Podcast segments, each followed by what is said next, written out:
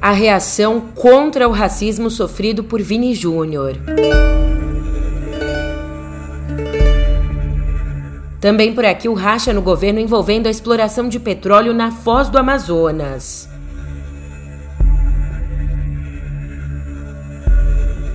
Por fim, sobe a temperatura na invasão russa da Ucrânia.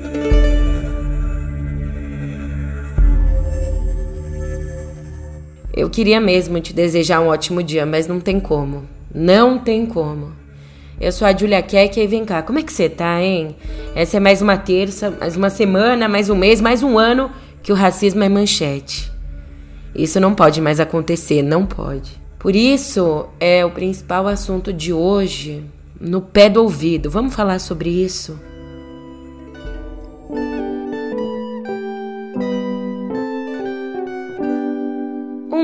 Incidente diplomático. É assim que está sendo tratado o último ataque racista ao jogador Vinícius Júnior durante o jogo do Real Madrid contra o Valência no domingo. Partida que aconteceu ali na Espanha.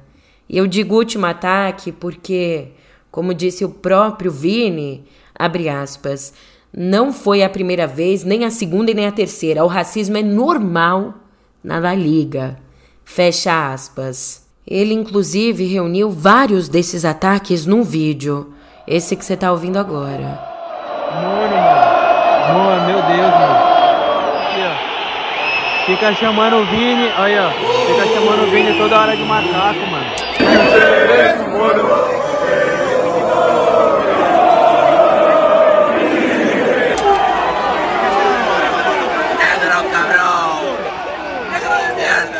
Mas como eu disse, a situação não pode ficar assim, é inadmissível. E tem mais gente trabalhando para que não termine assim. O presidente Lula cobrou providências para, nas palavras dele, aspas, não permitir que o fascismo e o racismo tomem os estádios de futebol pelo mundo. Não é possível que no quase no meio do século XXI a gente tenha o preconceito racial ganhando força em vários estados de futebol aqui na Europa.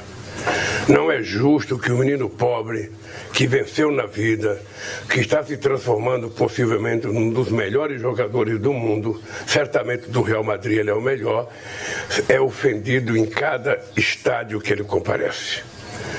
Eu penso que é importante que a, a, a, FIFA, que a Liga Espanhola, que a Liga de outros países tome sérias providências, porque nós não podemos permitir que o fascismo tome conta e o racismo dentro do estádio de futebol.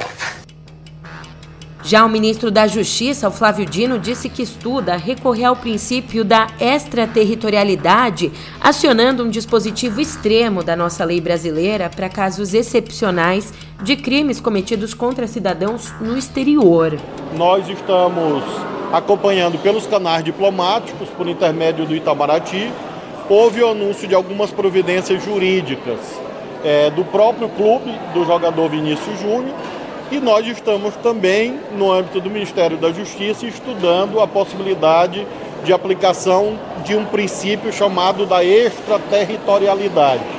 O Código Penal prevê que, em algumas situações excepcionais, é possível que, no caso de crimes contra brasileiros, mesmo no exterior, haja aplicação da lei brasileira.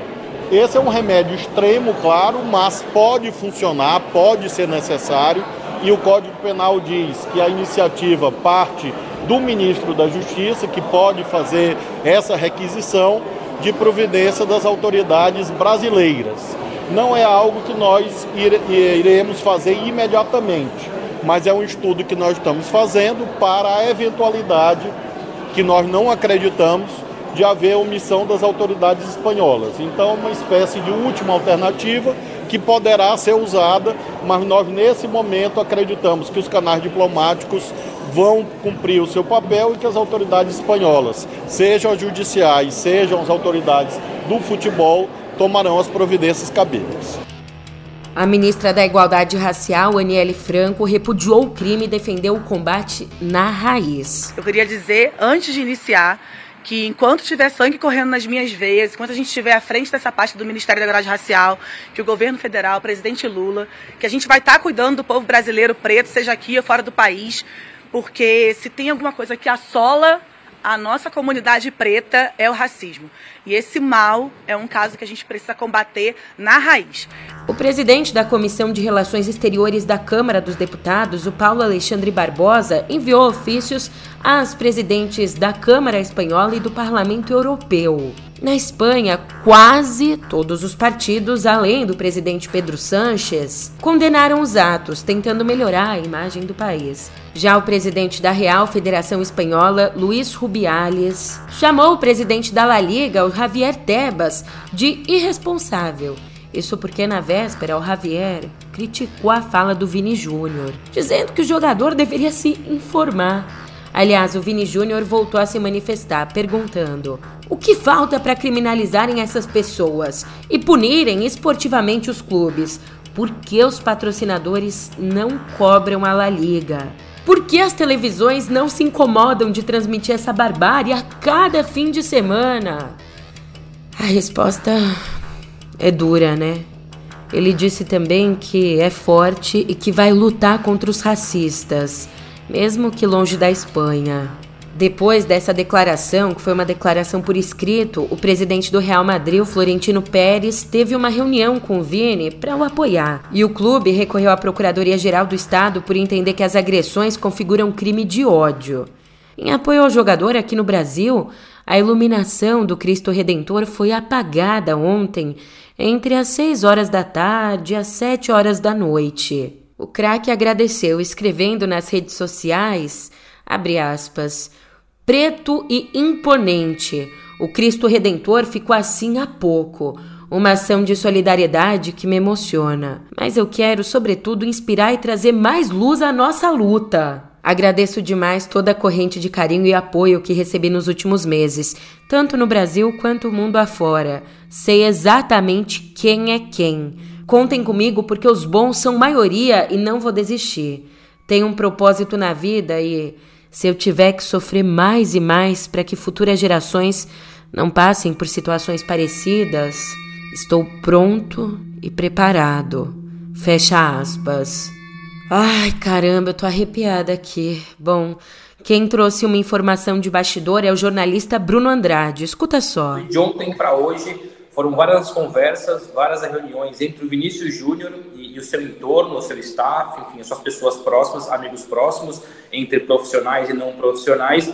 E o Vinícius, o Vinícius externou para todos eles e não foi preciso nenhum tipo de conselho, de dica, até porque o Vinícius cada vez mais mostra uma personalidade acima da média para a idade que tem, não é só dentro de campo, também é fora de campo. O Vinícius quer se manifestar quer se manifestar, acionou seus representantes, acionou também o seu advogado, quer tentar entender e achar a melhor forma para se pronunciar publicamente, ou através de uma conferência, de uma coletiva, ou uma entrevista exclusiva com algum canal determinado, ou quem sabe um comunicado oficial através das redes sociais, mas o Vinícius não quer mais só fazer posts no, no Instagram ou, ou posts na, no Twitter ele quer de fato um pronunciamento feito por ele, e, e devidamente depois acreditado, analisado pelos seus advogados, para poder bater de frente mais do que nunca com o que tem acontecido com as autoridades espanholas, com a Liga, com a Federação e com o próprio Real Madrid. Essa é a informação extra e talvez a mais importante. O Vinícius, pela primeira vez, se mostrou mesmo, mesmo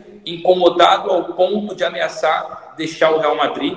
Claro que não vai ser fácil, a gente pode discutir isso depois, porque há, uma multa rescisória de 1 bilhão de euros, dá mais ou menos hoje aí 5,4 milhões de reais. O contrato dele é válido até 2027. Não é simples uma rescisão de contrato, mas o Vinícius vai ameaçar, através desse comunicado, desse pronunciamento, através de entrevista ou não, que se o Real Madrid, se a, Federação, se a La Liga, enfim, não se posicionarem, não resolverem a questão, porque nota oficial já, o Vinícius está de saco cheio, já não basta mais, o Vinícius ameaça ir embora do Real Madrid pela primeira vez. Eu abro espaço aqui para a reflexão fundamental da mestre Conceição Evaristo. Né, porque eu acho que todas essas manifestações, muito simbólica essa também do Cristo, do Cristo negro, mas há, é, há uma questão que eu acho que todas essas manifestações, elas confortam, sim, mas elas não, não neutralizam a dor. Eu acho que a dor do Vinícius está ali,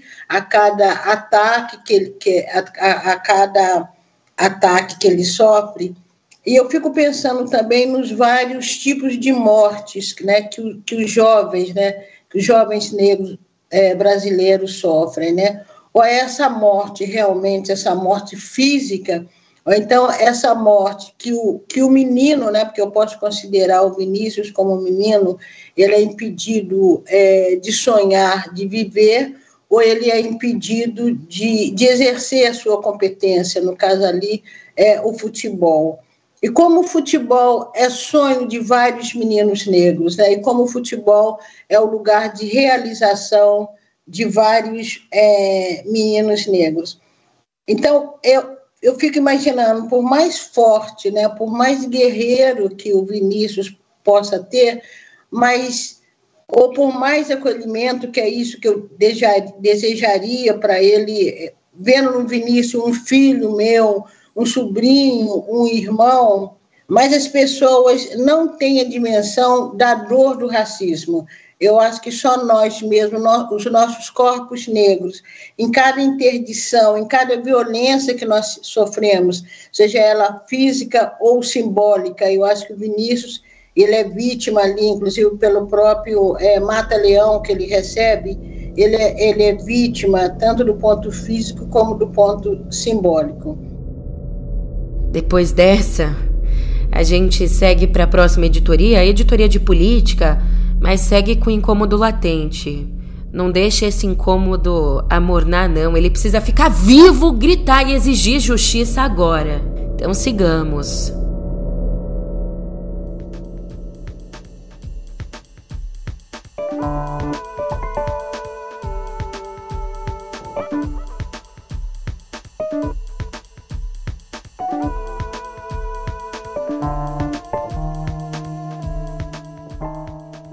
Meu amor, aqui em política, um enrosco que está só começando, um enrosco sobre a exploração de petróleo na foz do Amazonas. Esse tema tá rachando o governo, viu? De um lado a gente tem a ministra do Meio Ambiente, a Marina Silva, que já inclusive, ela inclusive já comparou a exploração do petróleo na região à construção da usina de Belo Monte. Do outro lado está o ministro de Minas e Energia, o Alexandre Silveira, e o presidente da Petrobras, o Jean Paul Prates, os dois que são ferrenhos a favor da exploração. Se você não sabe muito bem do que eu estou falando aqui, o IBAMA negou a autorização para que essa exploração acontecesse. E essa decisão foi uma decisão de um órgão do Estado, não uma decisão política. Um posicionamento, portanto, defendido por Marina. Mas Silveira e Prates querem a exploração mesmo assim. E onde é que entra o Lula nessa história? Lá na cúpula do G7, o presidente disse que o Brasil está de volta ao cenário internacional e que quer ajudar o mundo a cumprir as metas de combate a mudanças climáticas. Ali, ele reforçou também o compromisso com a sustentabilidade e com o desmatamento zero na Amazônia até 2030. Mas antes de deixar o Japão, Lula sinalizou que pode contrariar a própria ministra e, portanto, no sentido contrário das lideranças climáticas globais. É a 530 quilômetros do Amazonas, é em alto mar. Se explorar esse petróleo tiver problema para a Amazônia, ele certamente não será explorado.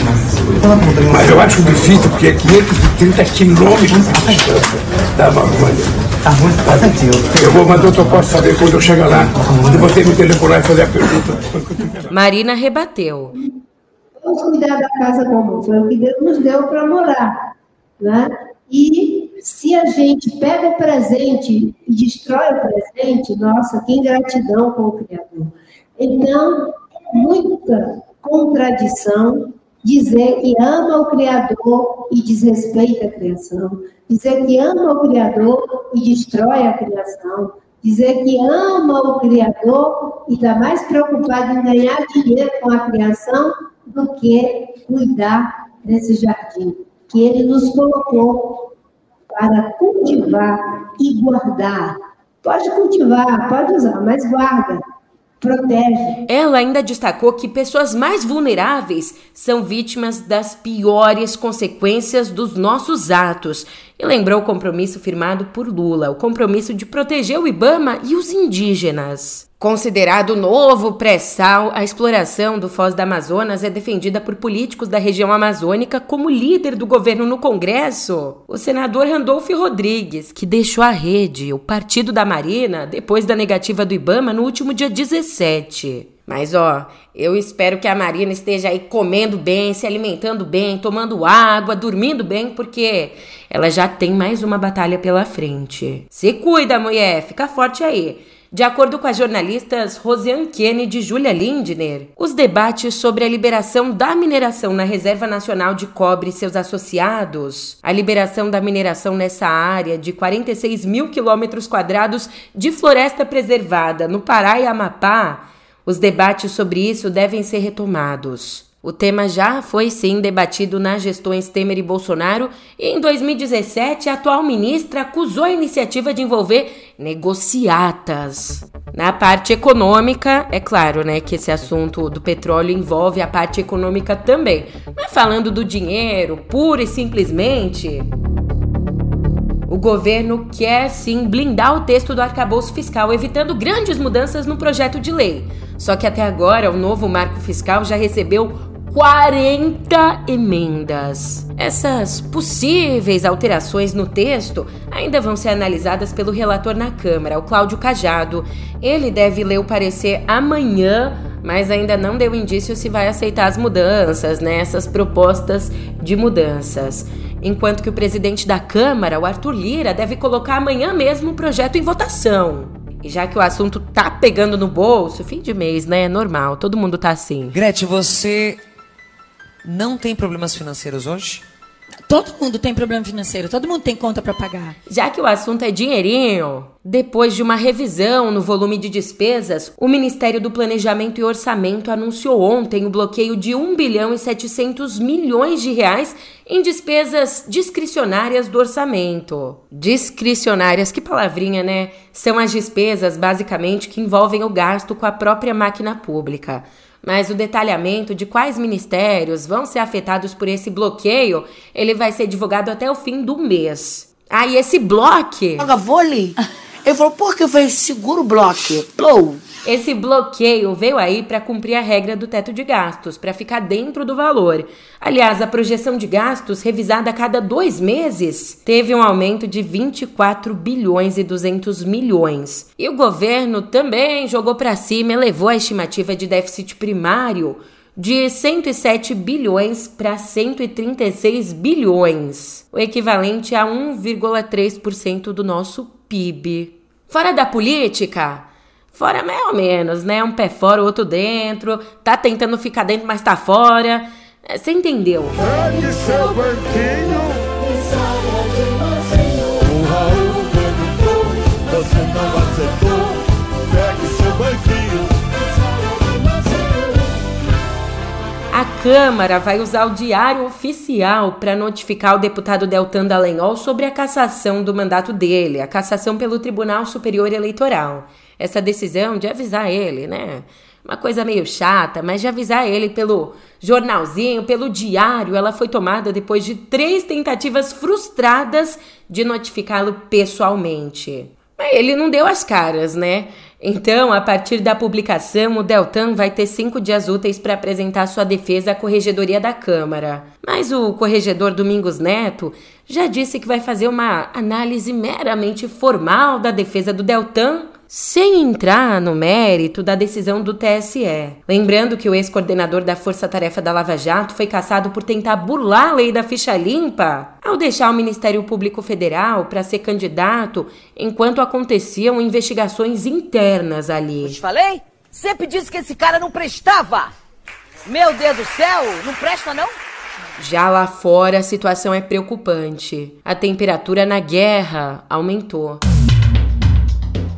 Paramilitares russos que estão baseados na Ucrânia e que são contrários ao presidente Vladimir Putin. Esses russos atacaram ontem a região russa de Belgorod, que fica bem ali na fronteira entre os dois países. O governo russo disse que a ação deixou pelo menos oito feridos e anunciou que chamou de uma operação contra-terrorista. A Ucrânia, Kiev, por sua vez, negou envolvimento no ataque, dizendo que os combatentes, que integrariam dois grupos russos, agiram independentemente. Aliás, um dos comandos, chamado de Legião da Liberdade da Rússia, disse que tomou a cidade fronteiriça de Kozinka, o que não foi confirmado. Segundo Moscou, o objetivo desses sabotadores é desviar a atenção dos combates na cidade ucraniana de Bakhmut. Ah, e ainda sobre esse conflito, mas no que diz respeito ao nosso país, a chegada do presidente ucraniano Volodymyr Zelensky à cúpula do G7 em Hiroshima não foi uma surpresa para o governo brasileiro. Não foi.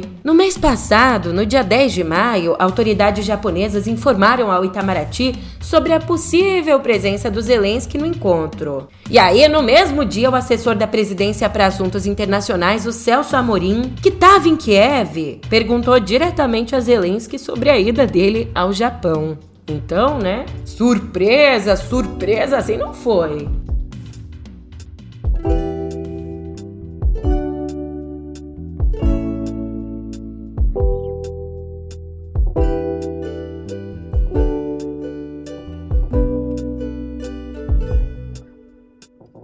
Isso, pô, coisa pouca. Um Oscar. Só precisou disso pra Michelle Yeoh ficar no radar aí para novos papéis. Olha só, em Cannes, para participar do Festival de Cinema, ela comemorou que agora, por conta do Oscar, finalmente está recebendo propostas de papéis que não exigem obrigatoriamente uma mulher asiática. Olha o que foi preciso. Como ela mesma disse, aspas, somos atores, devemos atuar. Mas, para tristeza de muitos, a Michelle descartou uma continuação aí do Tudo em Todo Lugar ao mesmo tempo, filme que rendeu para ela o prêmio da Academia como melhor atriz. Bem, ela descartou, dizendo que uma continuação seria só refazer a mesma coisa. Então que venham muitos papéis para ela que a gente quer, né? A gente quer ver essa mulher na TV. No cinema, na TV, a que tá acostumada a assistir filme pirateado. Contrabandista, terrorista. Brincadeira. Poxa, mas continuando agora no mundo do cinema, uma perda enorme. Morreu nessa segunda, aos 58 anos, o ator britânico Ray Stevenson, famoso entre vários outros papéis pelo legionário Tito Pulo, da série Roma, e também famoso pelo governador Scott Buxton, do longa indiano RRR. Mais uma notícia para os fãs, né, para dar uma apaziguada no coração, é que ainda esse ano os fãs ainda vão ter uma oportunidade de ver um trabalho inédito dele, como também vilão Bylan Cole da série Ahsoka da Disney Plus. A causa da morte não foi divulgada.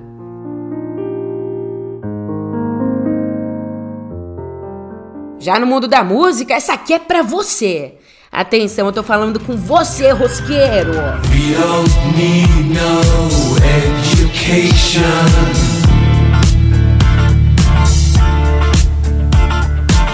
Don't need no thought control. Cérebro da fase áurea do Pink Floyd, o baixista, vocalista e compositor Roger Waters anunciou ontem uma nova turnê brasileira para esse ano. Ele vai tocar em seis cidades, então você fica atento nas datas. Ele vai passar por Brasília, coitado, começar já por lá, né? Mas vai passar por Brasília no dia 24 de outubro, pelo Rio no dia 28, Porto Alegre, comecinho de novembro, dia 1 por Curitiba, dia 4, BH, dia 8 e finalmente vai passar aqui por São Paulo no dia 11 do 11. Vê se não vai comer bola. Os ingressos começam a ser vendidos essa semana ainda.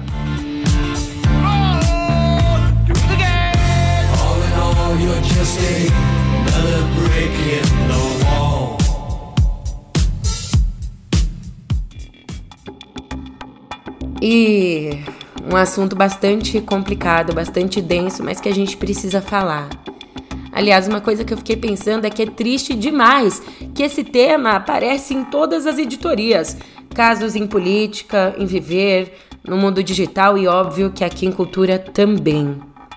A gente está falando de assédio. Assédio que infelizmente está presente nas nossas vidas nos mais vários âmbitos, de onde a gente menos espera. Enfim, nessa quinta começa a tramitar na Justiça do Trabalho no Rio uma ação pública contra o Grupo Globo por situações de assédio sexual e moral. Além do caso que ficou muito famoso envolvendo o ex-diretor do Núcleo de Humor, o Márcio Smelling, uma reportagem do João Batista Júnior revelou uma segunda denúncia de assédio. Um caso que agora foi denunciado por uma engenheira e radialista da emissora em São Paulo. Ela conta ter sido assediada por pelo menos três técnicos que usavam longo tempo dentro da empresa como escudo.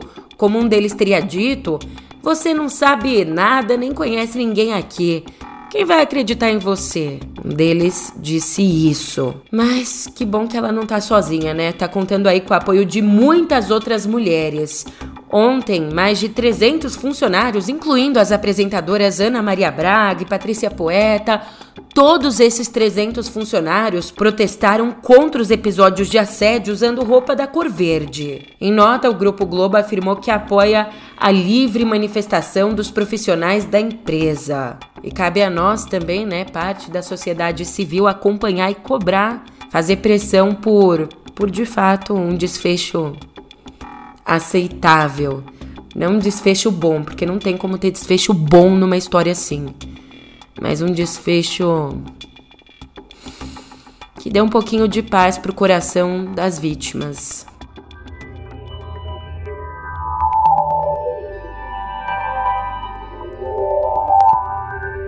Cotidiano digital e se a meta era economizar para investir em outros projetos. Xiii, não foi dessa vez, hein? A Meta, a dona do Facebook, foi multada em 1 bilhão e 200 milhões de euros, o que dá mais ou menos aí 6 bilhões e meio de reais. É, a Meta foi multada nessa grana toda pela Autoridade Irlandesa de Proteção de Dados por violar as regras de proteção da União Europeia. Mais um caso assim. Dessa vez, a companhia foi acusada de compartilhar dados dos usuários europeus com os Estados Unidos. Então, a principal reguladora de privacidade da União Europeia disse que o Facebook há anos armazena dados dos europeus de forma ilegal em seus servidores nos Estados Unidos. Ainda além da multa, o órgão determinou que a Meta pare de enviar dados de europeus aos Estados Unidos e apague as informações já armazenadas. A Meta, tadinha, disse que vai entrar com um recurso contra a decisão, nas palavras deles, né, injustificada e desnecessária. Já outra big que tá na justiça, o TikTok entrou ontem com um processo contra o estado de Montana, nos Estados Unidos. Entrou com esse processo porque Montana aprovou um projeto de lei proibindo o uso do aplicativo em toda a região. Você acredita? Essa medida que vai entrar em vigor em janeiro do ano que vem, comecinho do ano que vem, vai proibir o TikTok de operar no estado e vai obrigar que as lojas de apps, como a App Store, tornem a rede social indisponível para download. Do lado do TikTok, né, a empresa argumenta que a proibição viola a primeira emenda da Constituição dos Estados Unidos para empresa e usuários. E vale a gente prestar atenção porque a decisão desse caso é muito importante. Montana é o primeiro estado americano a tentar banir o app. Então, desfecho desse caso ele pode abrir precedente. Aliás, nos últimos meses, o TikTok também já teve o uso proibido em aparelhos oficiais de funcionários públicos em mais de uma dezena de estados americanos. Mas aí, né, a gente está falando dos funcionários públicos, não de toda uma população. E para terminar, com chave de ouro, a notícia que eu sei. Eu sei que era por essa notícia aqui que você tanto esperava. Eita glória! Atenção, mulheres! Atenção, gays também! Você mesmo que mandou aquela figurinha errada no grupo da família. Sim. Que tomou umas, né? E acabou mandando uma mensagem pedindo para voltar pro ex. Isso é uma vergonha. Ou você que, como eu, tem TDAH e escreve ali quando tá digitando a mensagem o que acabou de ouvir no ambiente em que você tá, ao invés de escrever aquilo que você de fato queria dizer, sabe? Não. Se você tem, você sabe do que eu tô falando. Eu sei que você sabe. Mas só de ouvir tudo isso deu aquele arrepio, né? Pois seus problemas acabaram e não é a organização Tabajara, não. O WhatsApp tá pertinho de lançar a opção de editar mensagens já enviadas. De acordo com a meta, essa alternativa vai ficar disponível até 15 minutos depois de você enviar a mensagem. Então, mandou a mensagem, errou, ou o corretor escreveu alguma besteira, você não vai precisar apagar a mensagem, você pode clicar e editar ela. Mas passando de 15 minutos não tem jeito, você vai ter que recorrer mesmo ao botãozinho de deletar para todos, aquele que a gente já conhece bem, né? Mas essa novidade aqui de alterar mensagens enviadas, ela vai chegar nas próximas semanas para todo mundo. Ela chega e eu me retiro. Pô, muito obrigada pela companhia. Você fez meu dia mais feliz e amanhã a gente se vê por aqui. Até lá.